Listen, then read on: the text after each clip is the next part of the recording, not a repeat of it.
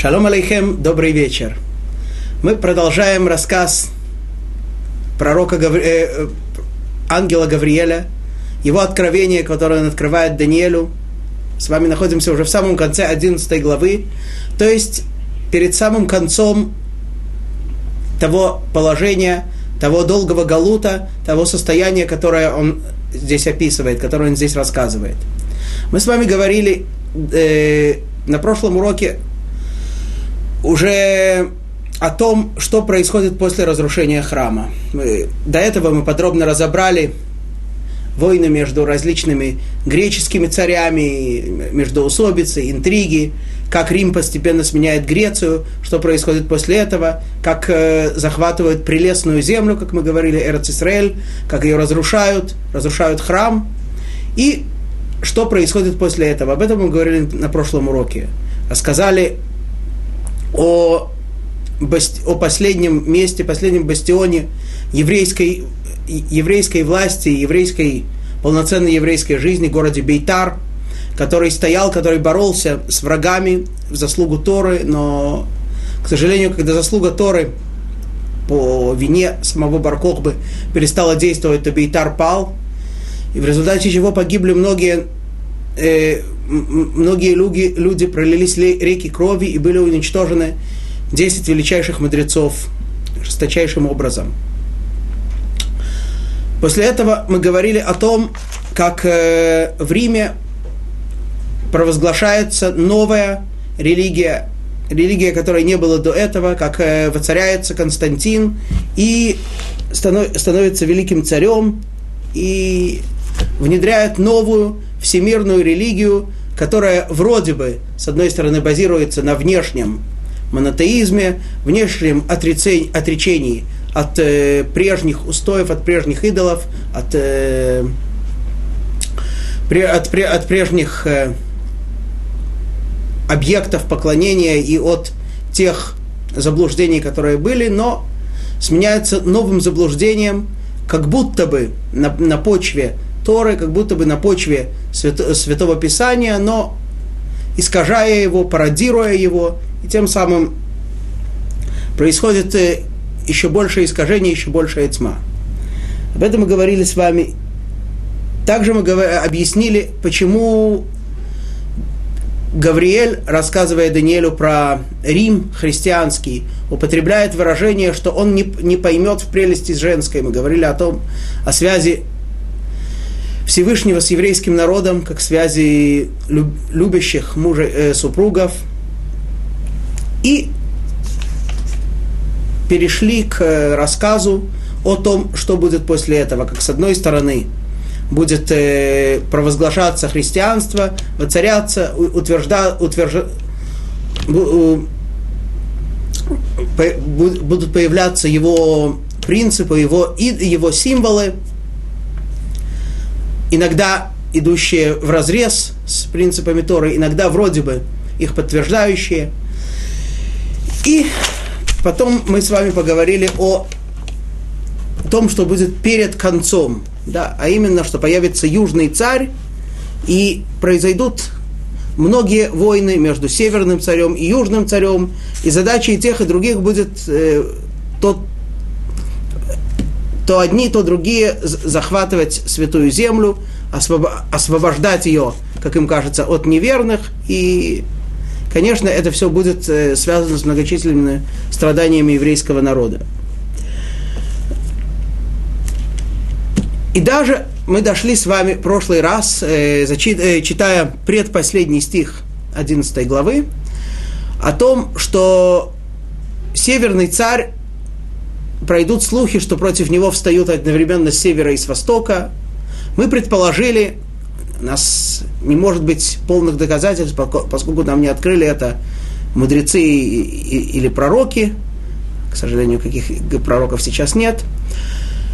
Что же, это, что же это такое за северный царь, и что, и что же это такое за угроза с севера и с востока? Может быть, вы предположили, что может быть это уже наши дни, может быть это холодная война между двумя проявле... двумя державами, связанными с Эсавом, это Америка и Советским Союзом.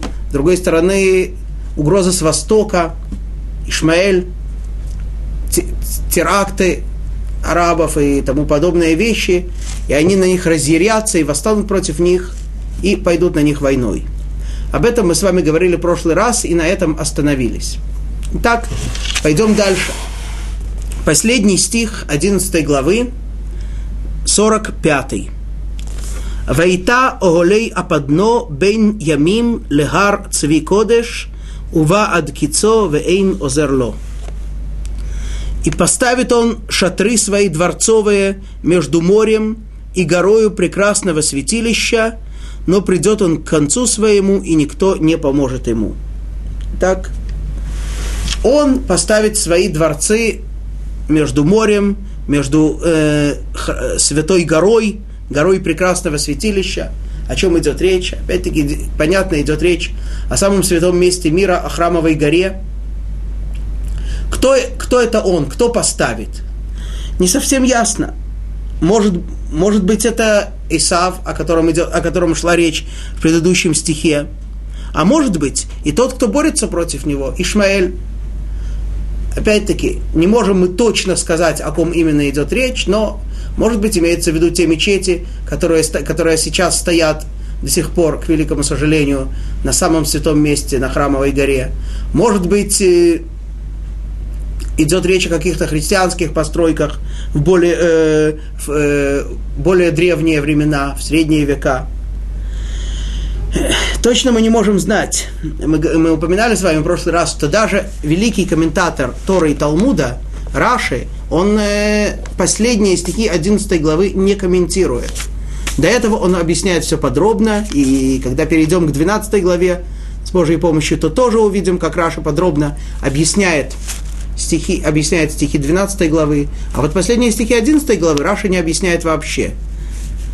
Ну, чем причина, не, точно сказать не могу, но вполне возможно, что у Раши было сомнение, о чем идет речь. Может быть, идет речь о временах, о событиях его времени, связанных с его временем. Может быть, идет речь о событиях уже более поздних, связанных с нашим временем, может быть, даже о событиях уже еще более поздних, не знаем точно, когда они будут происходить. Поэтому Раши вообще ничего не объясняет. Но другие комментаторы говорят, что вот, может быть, и идет речь о постройках Исава, может быть, о постройках Ишмаэля.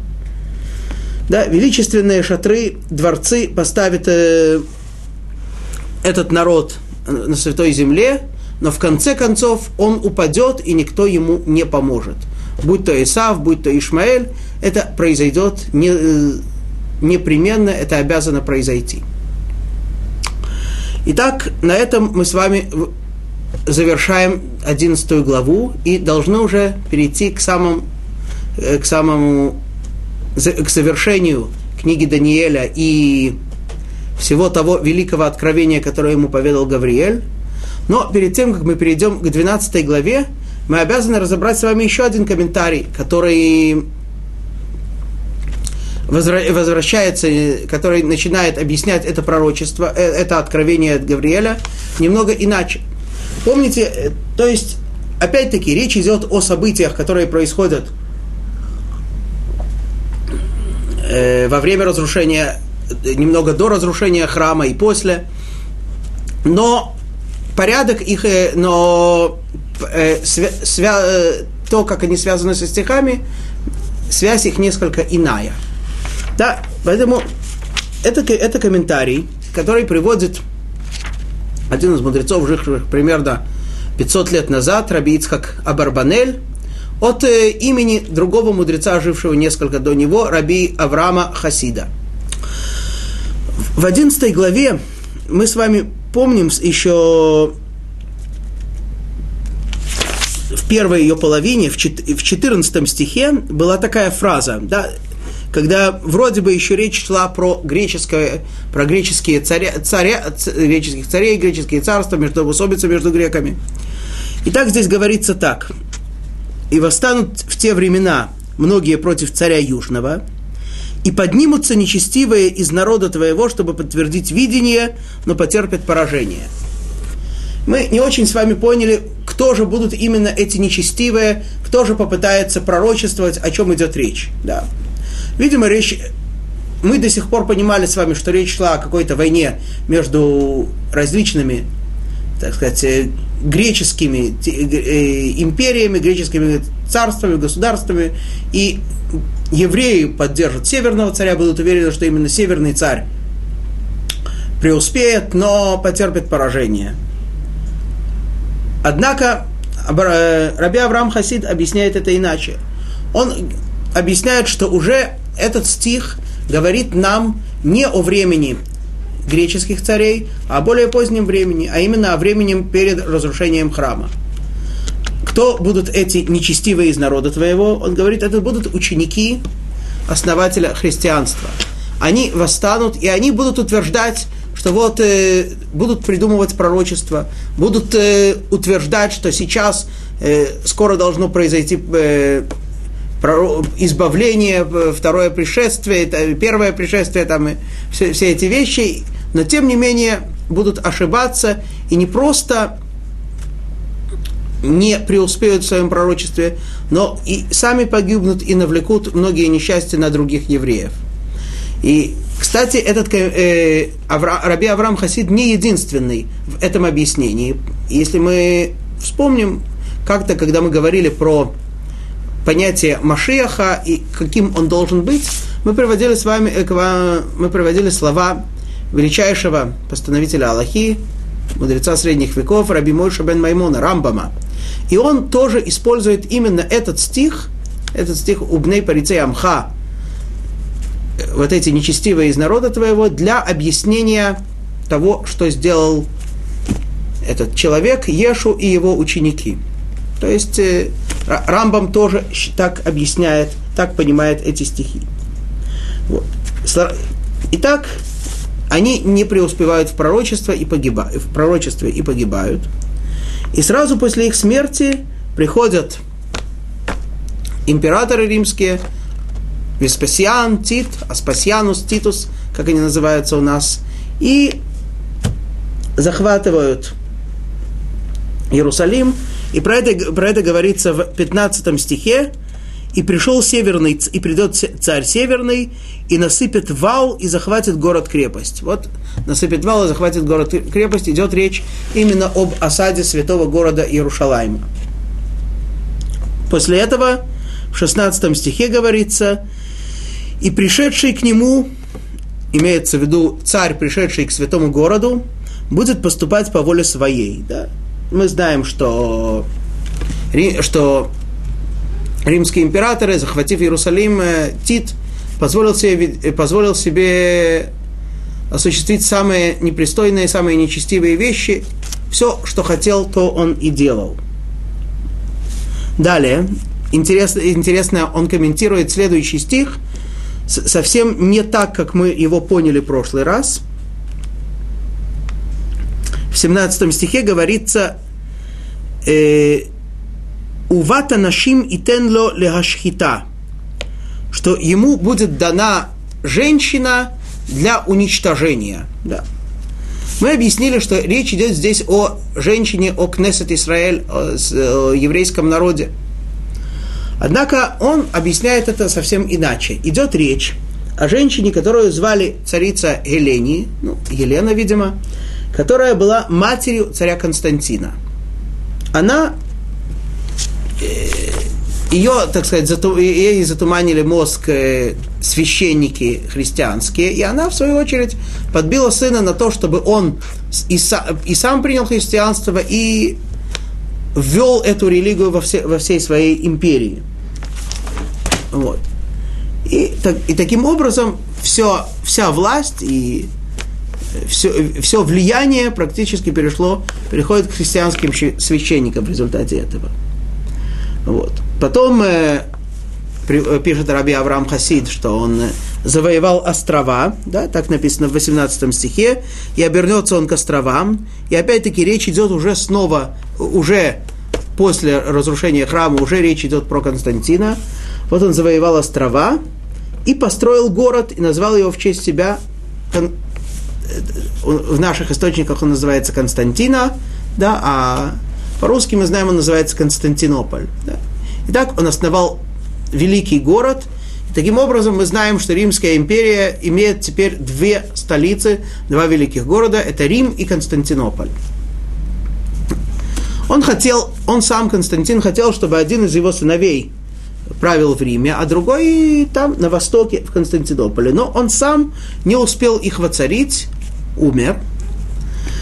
Однако его одноименный сын, которого звали также Константин, естественно, отрицал эту новую религию и наоборот вернулся к старым религиям, вернулся к тем видам идолопоклонства, которые были до христианства. А, как мы знаем, в отличие от нынешней новой религии любви, которая провозглашает себя единственной истиной, старые религии, они были довольно терпимы к различным формам, да, допускали плюрализм, и поэтому тогда снова было разрешено всем народам вернуться к э, тем формам культа, которые они соблюдали. И, не будь рядом помянуто, евреям снова было разрешено строить синагоги и соблюдать спокойно заповеди. И это же, этот же путь продолжил его сын, известный, э, известный по имени Юлиан. Да. Тот, которого христиане все так э, ругают и хулят за то, что он был отступник, да, вот, вот этот отступник, он для нас на самом деле и, и, соответственно, для всего мира сделал очень праведное дело, позволив евреям соблюдать заповеди и изучать Тору, и тем самым нести настоящий свет в мир, даже будучи в изгнании. Вот. Итак, об этом всем э,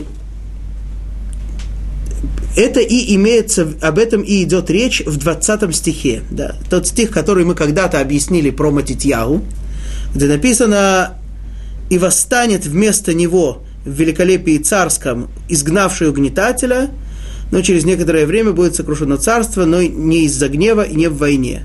Вот э, это и есть э, сын Константин, сын Константина, который изгнал угнетателя, изгнал угнетающую все народы новую религию и снова вернулся э, к свободе вероисповедания. Однако, как здесь говорится, что долго он не смог простоять, и потом христианство все-таки укрепилось. Далее в 21 стихе говорится, «И встанет вместо него подлый, которому не дано, не дано величие царское, он придет в тихомолку и лестью захватит царство. Раби Авраам Хасид объясняет это про Мухаммеда. Да, до, до сих пор было христианство, теперь восстает вместо него подлый. Почему вместо него? Потому что он э, уже появилась в мире одна мировая религия, одно заблуждение. Теперь появляется человек, э, решающий заменить одно заблуждение другим. И мы с вами говорили о том, что, конечно, у каждой из этих двух мировых религий есть свои преимущества и свои недостатки. Имеется в виду преимущества в том смысле, что в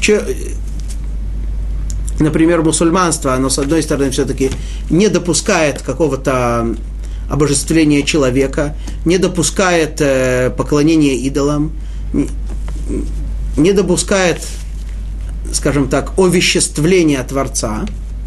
С другой стороны, те принципы, э, и мы с вами говорили, что те принципы, которыми, оно насажда, которыми она насаждается, и те меры жестокости, они не являются для мусульманства вынужденными, а являются изначально допустимыми и желанными.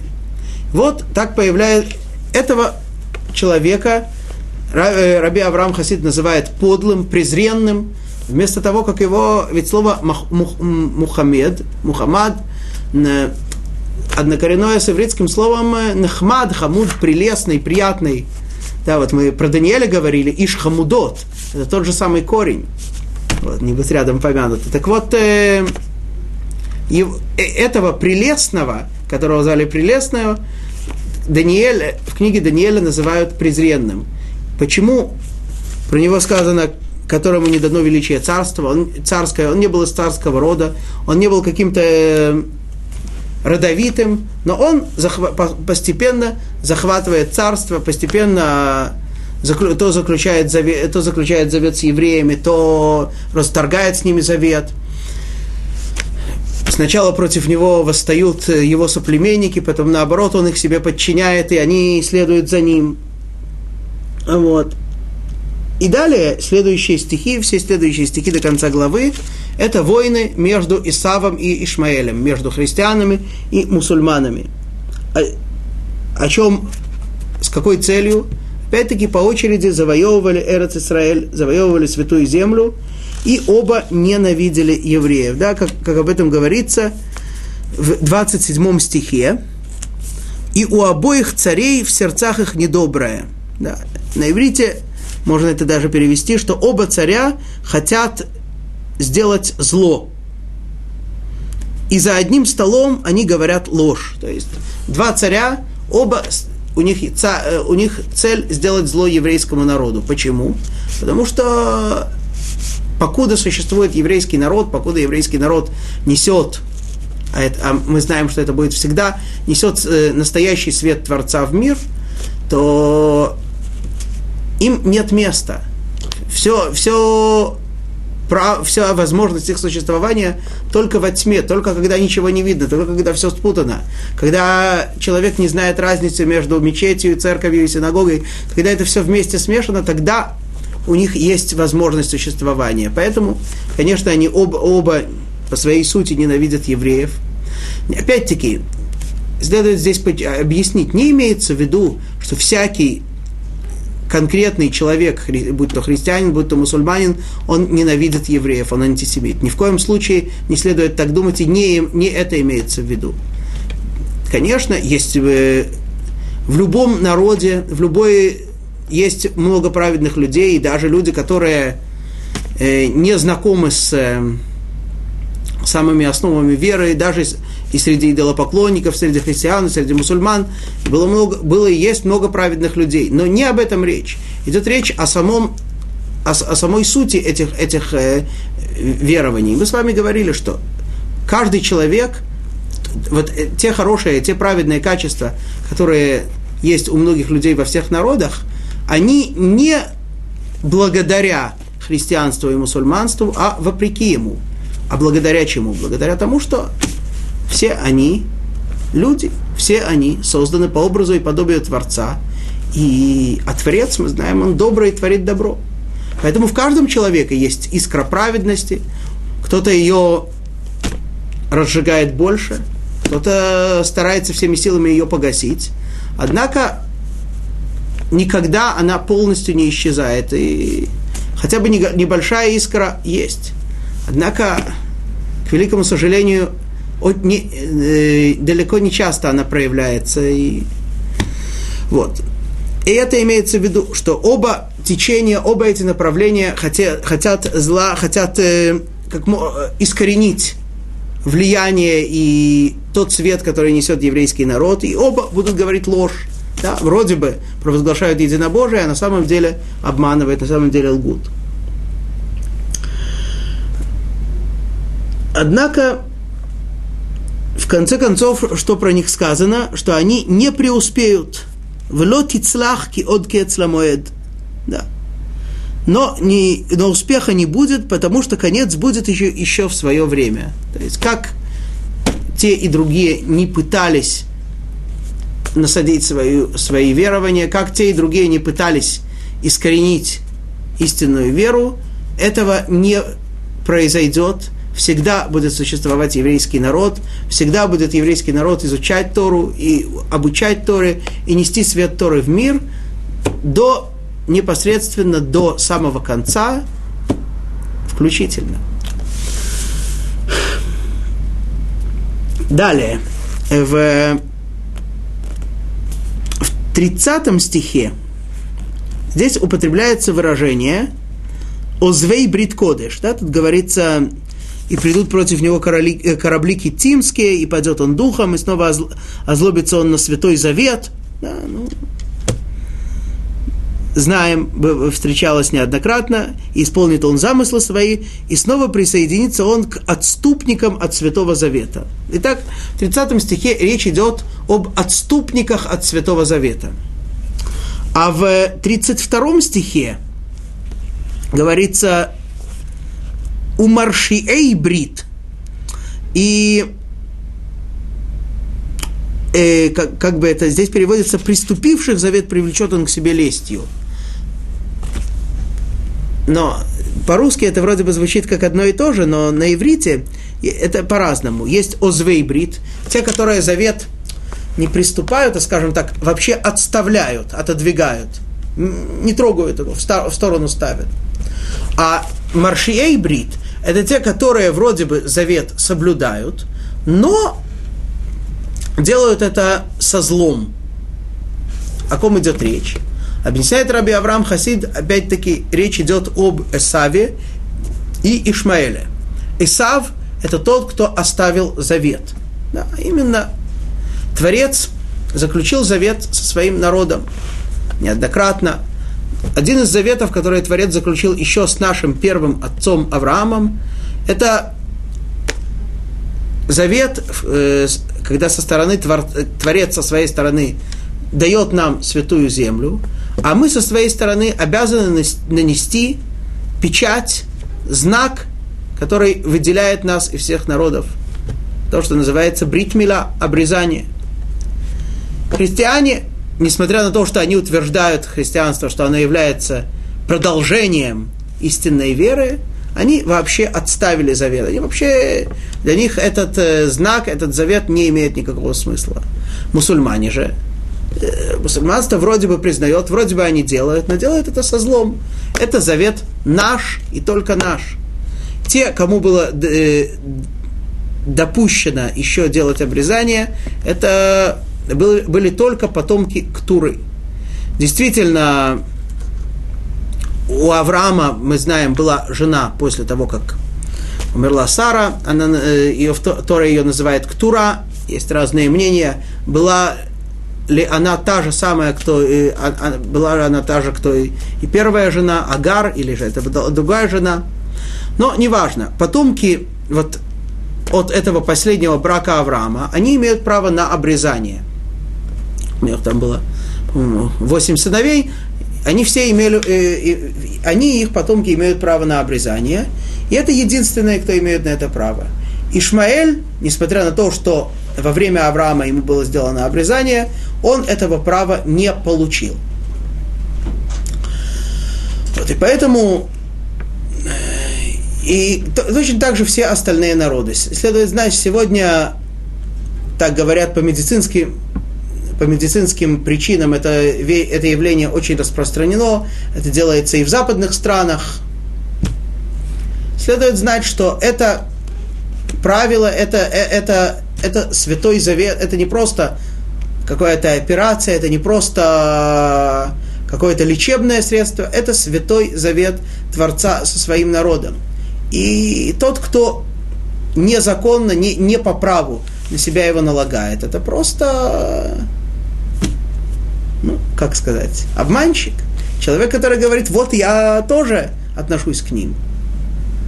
Конечно, мы знаем, в различных, в разные этапы истории бывали э, времена, когда это было необходимо, когда такой мы знаем, что от жителей Шхема в, то, в книге Баришит потребовалось сделать обрезание. Мидраш нам рассказывает, что Юсеф требовал от египтян сделать обрезание. Но это все было до дарования Тор. Теперь это наше право, это наш завет, наш, наша связь с Творцом. Вот. Далее.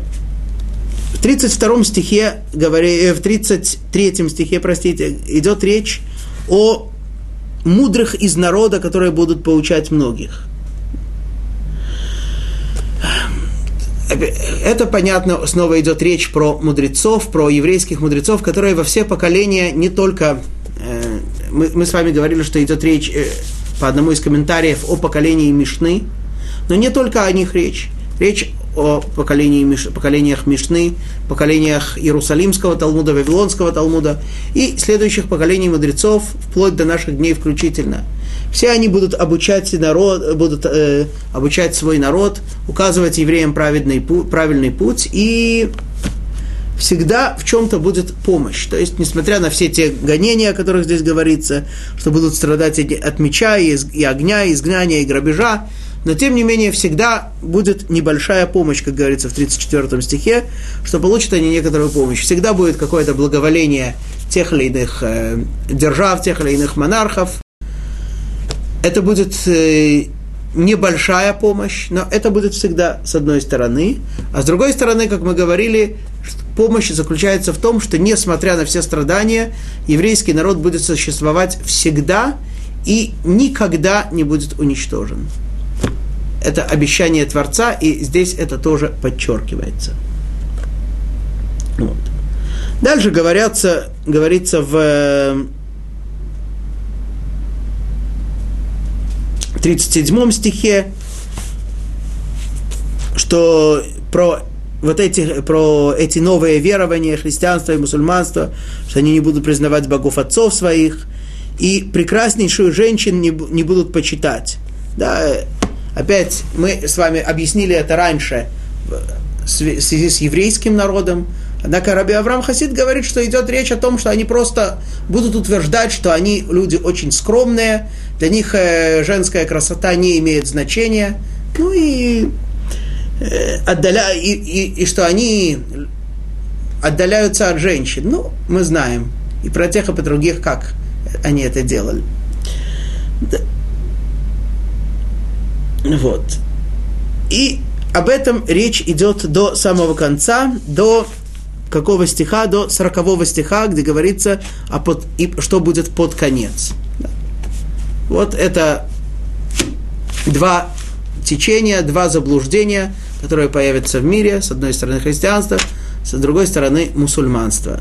Раби Авраам Хасид даже приводит э, цитату из Торы. В Торе говорится в, в конце Торы, в пятой книге, Дворим, в одной из последних глав, главе Ваелях, там речь, речь идет о том, что, что Всевышний открывает Муше, что после того, как он умрет, пройдет долгое время, и народ твой будет нарушать э, завет и последует за богами чуждых земель.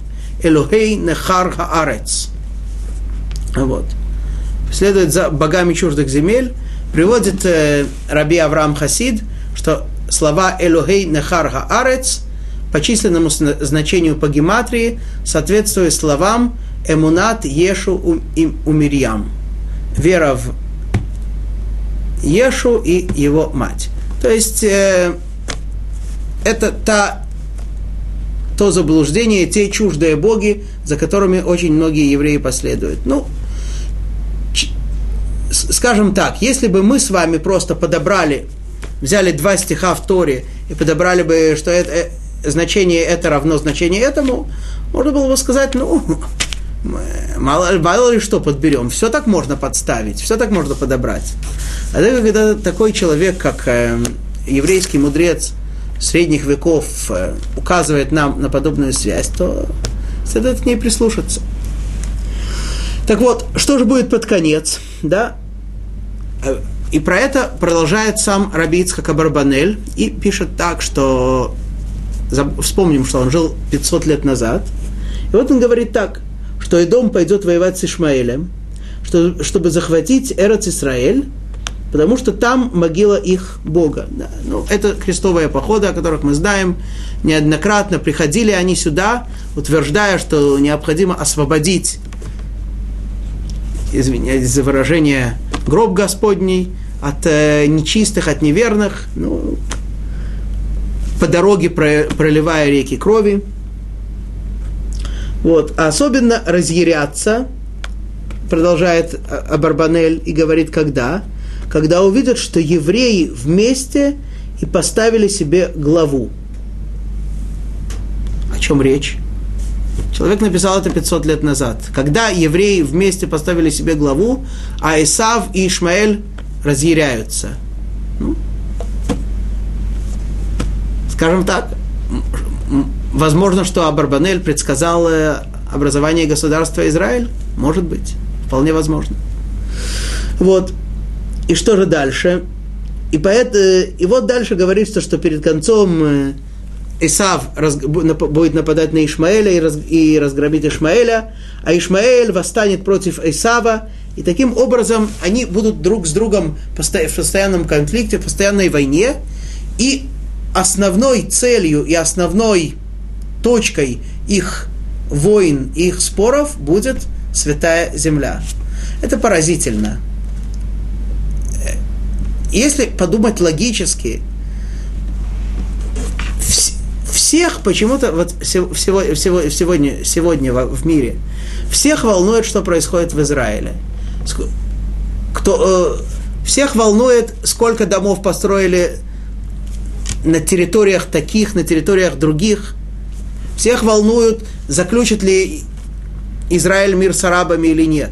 Все величайших, так сказать, э, властелинов величайших держав, величайших я имею в виду не по качеству, а по количеству, э, их всех волнует, как бы, как бы здесь сделать мир, как бы их помирить. Ну, конечно, Нобелевская премия тоже что-то стоит, но вроде уж они не такие бедные, могут как-то и, и другими способами эти деньги заработать. Ну, славу, конечно, слава она такая вещь, ее или она есть, или ее нет – если ты не получил Нобелевскую премию, так тебе этой славы нет, другая только есть.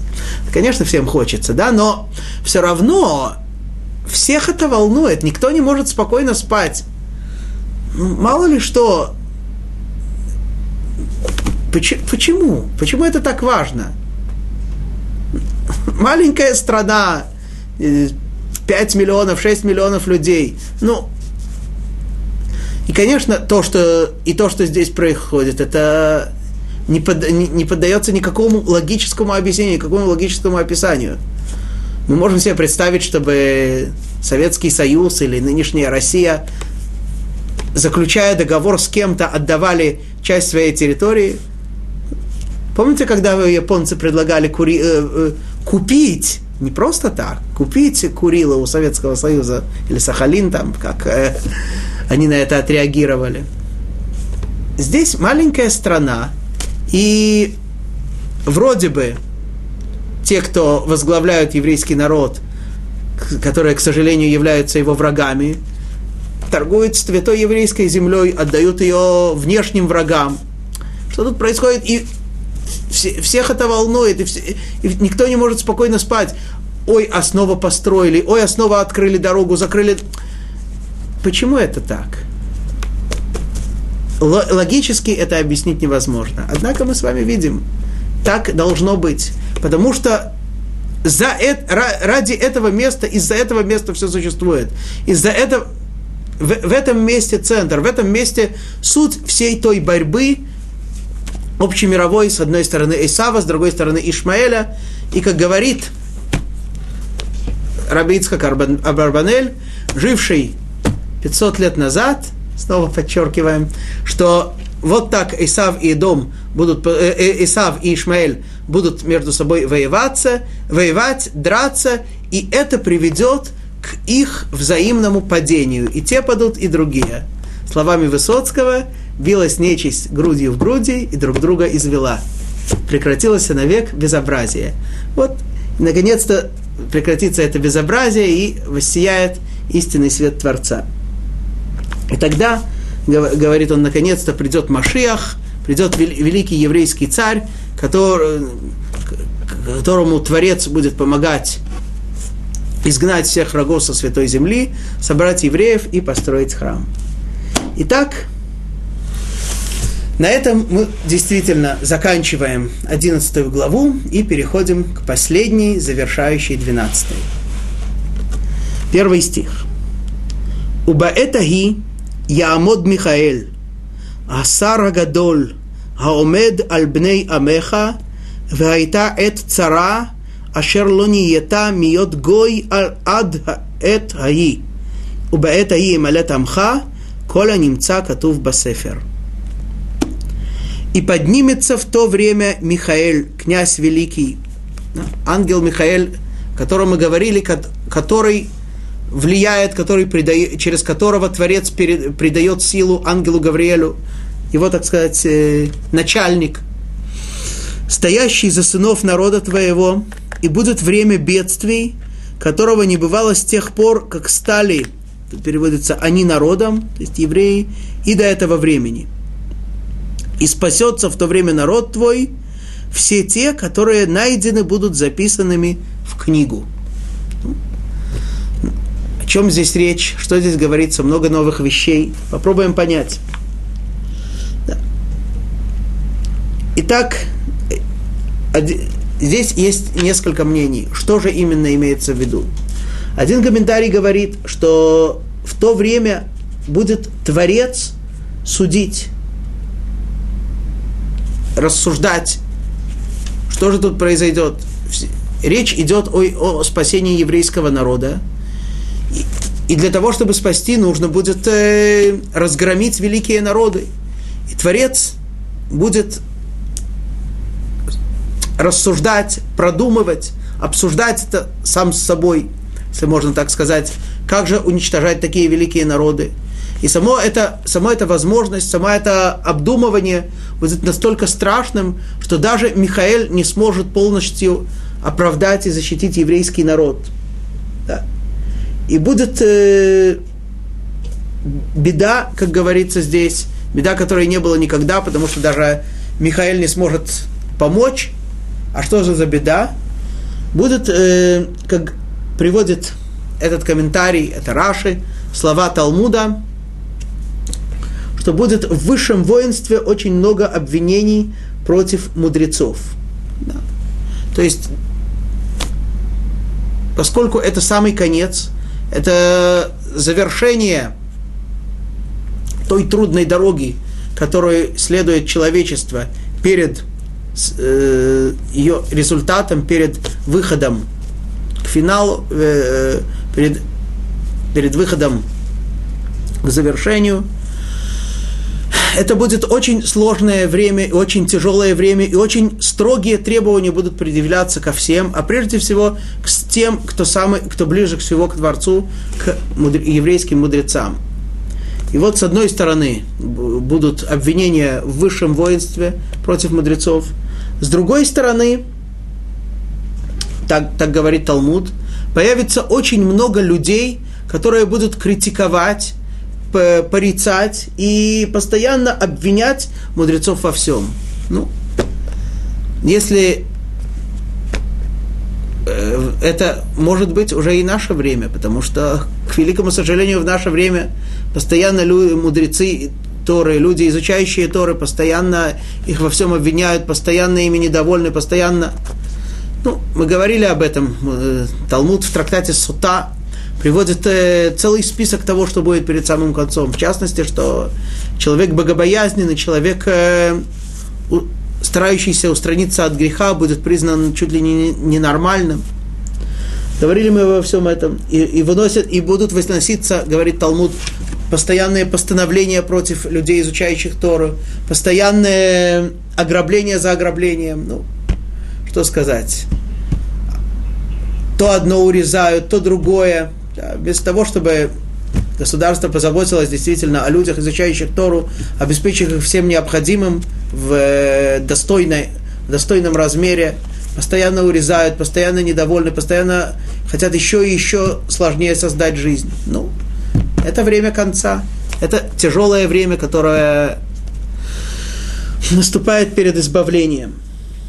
Но что же? Написано, что спасется народ. Здесь немного непонятно.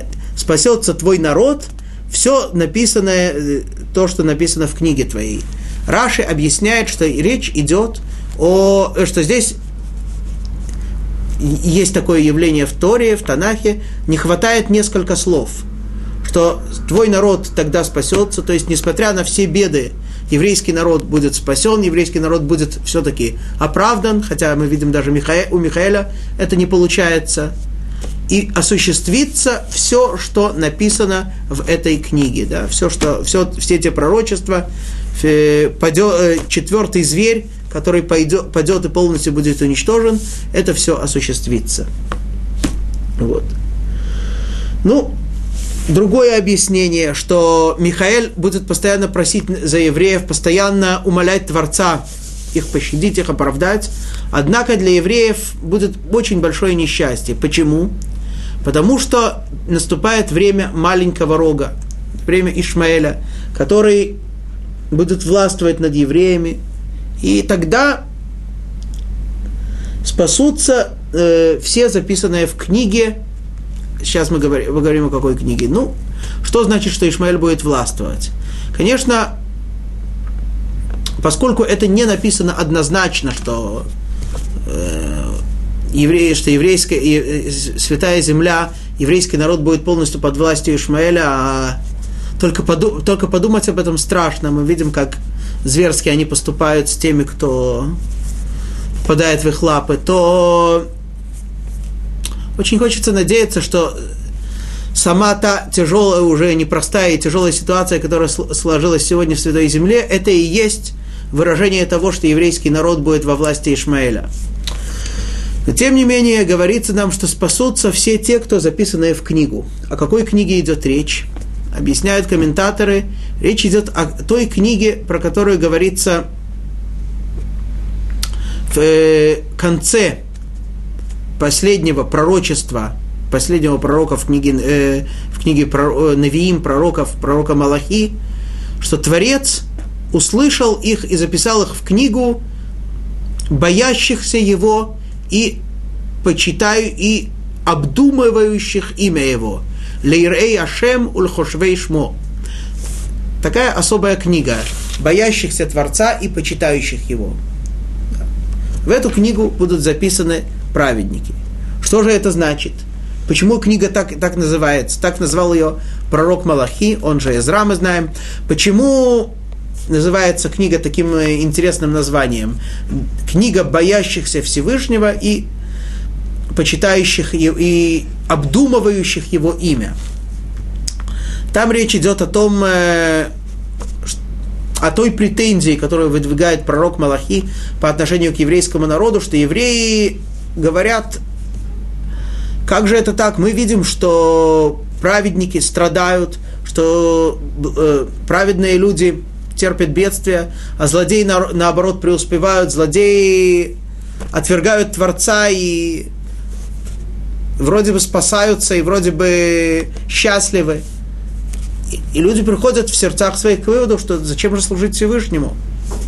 Говорит им пророк Малахи, не думайте так, потому что все дела и тех, и других учитываются. Все, что происходит, Творец учитывает, а ваши все праведные дела и все дела всех праведных людей, которые, несмотря на страдания, не отвергают э, свой путь, а продолжают им идти, они все записываются в книгу боящихся Творца и думающих о Его имени. Да. Что, что значит думающих о Его имени? То есть люди, которые углубленно смотрят на все, что происходит в мире, исследуют как именно Творец проявляется в мире, какими путями он управляет миром, и как человек может уподобиться Творцу, следуя его путями. Мудрецы в трактате «Авод» э, используют этот же стих, речь об, э, говоря об этой книге, в отношении такой ситуации, что если сидят рядом два человека – два еврея. И между ними слова Торы. Тогда говорит э, Миш, Мишна в трактате, а вот что их это такая приятная картина, что она записывается в эту книгу. Да? Почему? Потому что, человек, потому что два человека, они изучают Тору. Что значит изучают Тору? Не просто вместе что-то читают. Они стараются постичь волю Творца стараются выяснить, что же именно Творец от них хочет. А мы знаем с вами и говорили об этом, что воля Творца, Святая Тора, это то, что это величайшее проявление Творца в мире, и Творец хочет, чтобы мы это постигли, чтобы мы это знали, и мы, это, э, мы этим жили, мы этому следовали. Сами мудрецы, мы говорили с вами, называют молитву жизнью на один час, а Тору жизнью вечной. Представляете, какое соотношение? Вот. И вот э, это, это и есть такое, э, это и есть те, кто Бога боятся, да, потому что настоящее изучение Торы невозможно э, без трепета перед Творцом и осознанием величия и того, кто эту Тору дает, стремление понять его волю, волю и очень важный момент, что Тора находится между ними. Если каждый из них, два человека, каждый из них даже занимается Торой, но Тора не между ними, она на стороне, она, так сказать, э, у каждого своя, тогда проблема в том, что человек, э, к сожалению, не беспристрастен, и что-то поняв, он может понять не полностью, неправильно, и с неправильным этим пониманием остаться. Быть уверенным, что именно так и следует поступать.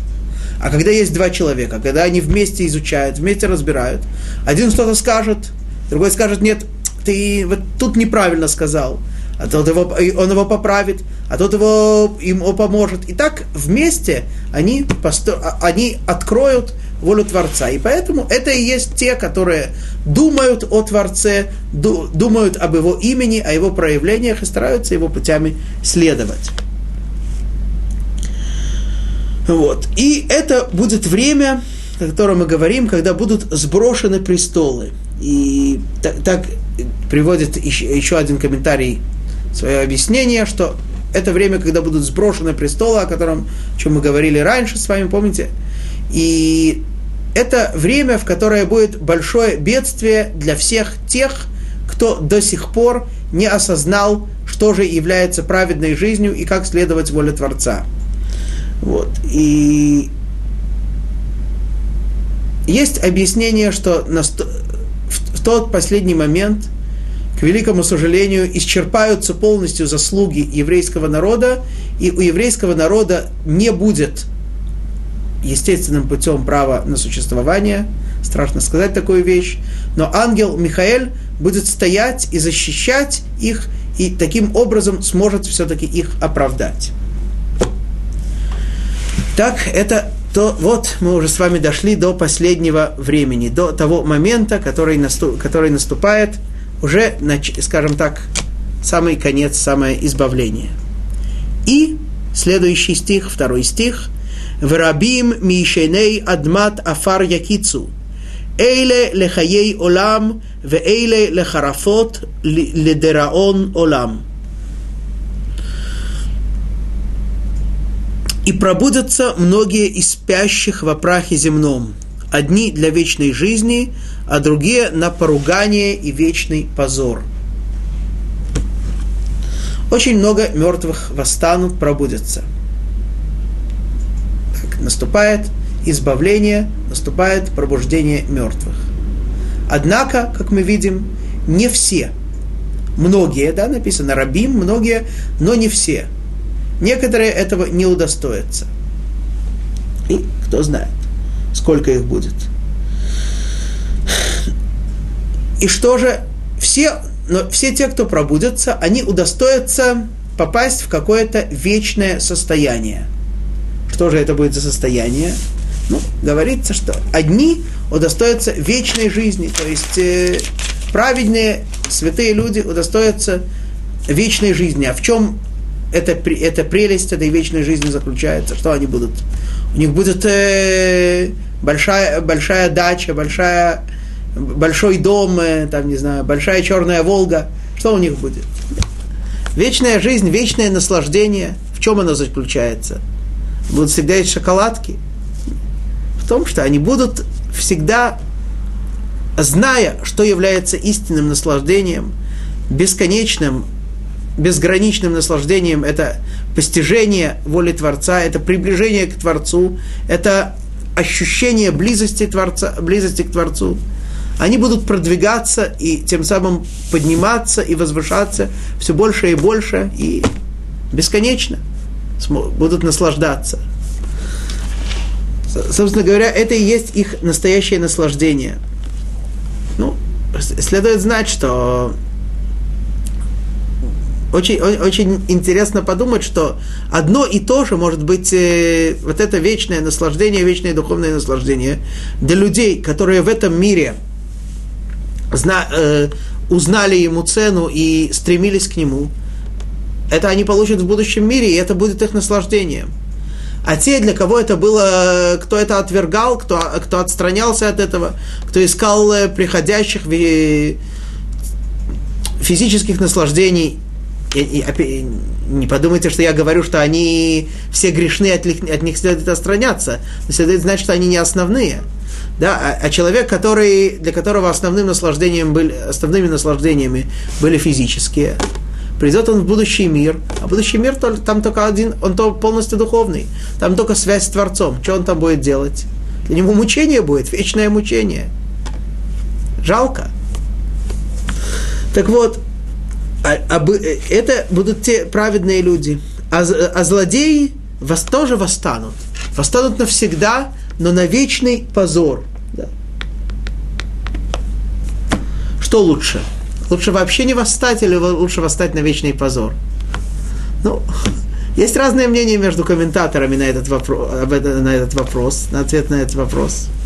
Есть мнение, что действительно, когда человек все-таки восстает – и все-таки он, да, терпит позор и стыд, то это его очень мучительно, очень долго, но исправляет. И несмотря на то, что это вечное исправление, но в конце концов, после этой вечности, он таки да будет исправлен. А те, которые вообще лишены этой возможности, ну, все, они вообще покидают вечность. Ну, другое объяснение, что Наоборот. Есть люди, которые не восстают. Ну, что ж, не удостоились, не восстают. Но есть люди, которые еще больше не, не, которым еще больше не полагалось бы проснуться, не полагалось бы воскреснуть, восстать, снова, снова ожить. Почему же они восстают? Только для того, чтобы суд Творца был справедливым. Чтобы не было такого, что человек нагреш... согрешил, человек сделал зло, умер, ну и все, что теперь уже сделаешь. Да? Почему? Потому что должен быть справедливый суд. Это следует знать, что мы, мы вспоминаем с вами известную историю, да, народную сказку о Хадже на Средине, когда тот предложил Шаху э, взять у него одного из его ишаков для того, чтобы через 20 лет обучить его говорить.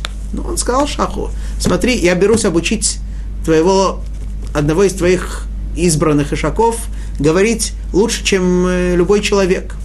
Только для этого мне нужна субсидии хорошие, да, в течение всего этого времени. Шах сказал, хорошо, но если ты, он не будет говорить, я тебе отрублю голову. Сказали ему соседи, сказали ему соседи близкие, что ж ты делаешь? Что ты его сможешь научить? Все, полетела твоя голова. Ну, не бойтесь, через 20 лет или Шах умрет, или Шах умрет, или я умру. Да? Однако, это все касается земного Шаха. Творец, для него нет таких проблем. Не может быть такой ситуации, что кто-то сделает зло и умрет. Да? Сделает зло, умрет, ничего. Здесь он его с не... Нет проблем. Здесь не рассчитается, потом рассчитается. Так что, вот. И поэтому будут те, которые будут, так сказать, нейтральными, не восстанут вообще, а будут те, которые нагрешили. Да, представим себе ситуацию. Один человек составлял другого нарушить Тору, э, нарушить, нарушить Святой Завет и сжег его на костре, а, то, а тот пошел на костер ради, во имя Всевышнего. Оба восстанут – и точно воздастся этому, а этот увидит, праведник увидит и справедливость суда и будет радоваться. И тогда восторжествует истина. Ну что ж, сейчас мы с вами прощаемся и продолжим через э, неделю, в следующий четверг. А пока всего хорошего. Шаббат шалом, бахольтув.